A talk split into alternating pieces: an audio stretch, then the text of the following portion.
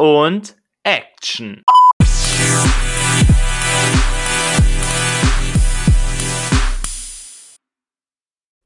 Zehn Prominente oder zehn Comedians sind eingesperrt in einem engen Raum für sechs Stunden und jeder muss dem anderen zum Lachen bringen, aber darf selber nicht lachen.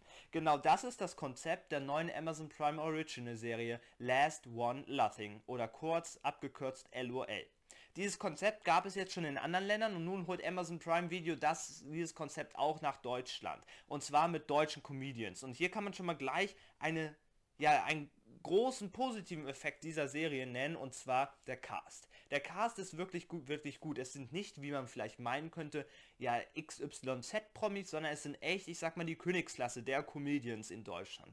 Wir haben eine Anke Engelke, eine Caroline Kebikus, wir haben aber auch einen Teddy, einen Max Giermann oder einen Thorsten Sträter auch. Ähm, also extrem, ja, eine Barbara Schöneberger ist auch am Start und noch viele weitere. Also wir haben richtig bekannte Leute und außer ein, zwei kannte ich von den zehn fast alle. Und das fand ich schon mal richtig, richtig gut. So, somit schon mal eine Grundzusammensetzung, bekannte Prominente. Gleichzeitig kann ich schon mal sagen, dass die erste Folge am besten war. Ähm, und danach schwächt das ein bisschen ab, aber die erste Folge war richtig, richtig gut, weil da werden die Prominenten nochmal vorgestellt und dann deren Erwartung zu der Serie geschildert, was ich so richtig toll fand. Denken Sie, Sie können schaffen, sechs Stunden lang nicht zu lachen als Comedian? und schaffen es, die anderen zum Lachen zu bringen. Und ähm, wie sie sich so selber einschätzen, auch die Interviews, die zwischendurch immer reingeschnitten werden, die fand ich extrem unterhaltsam in der ersten Folge.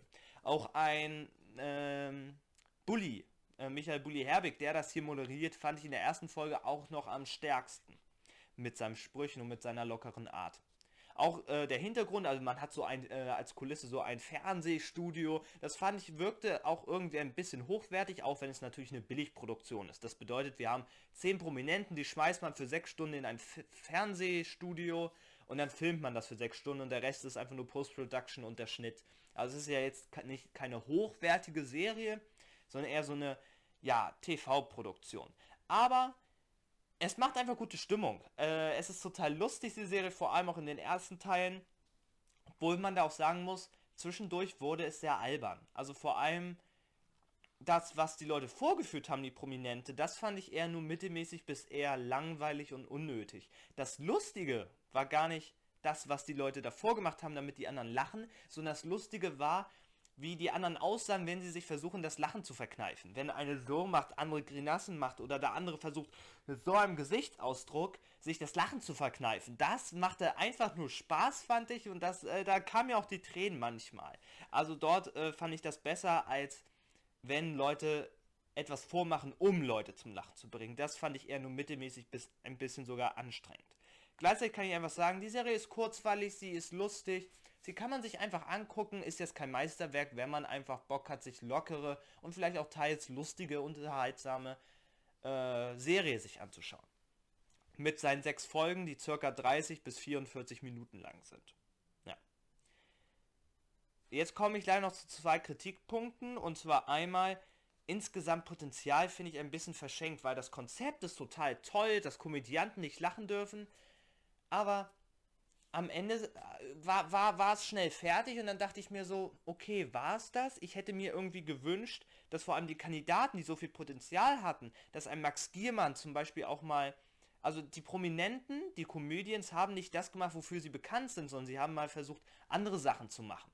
Aber ich hätte mir gewünscht, dass eine Anke Engelke halt ihre typischen Sketches macht und dass ein Thorsten Sträter auch seine typischen Reden hält und äh, dass ein Max Giermann auch seine äh, Pantomime macht, zum Beispiel von einem Stefan Raab oder so, weil man kennt die ganzen Kandidaten halt, äh, die ganzen Kandidaten aus dieser Folge halt aus ihren Formaten, aber sie machen nicht das, was, woraus man sie kennt, sondern sie machen halt neue Sachen, was man ja auch gut finden kann, aber ich habe mir so vermisst, also manche Kandidaten sind da rausgegangen, manche Promis, die ja rausgeschieden sind, da habe ich mir so die Frage gestellt, habe ich die überhaupt gesehen?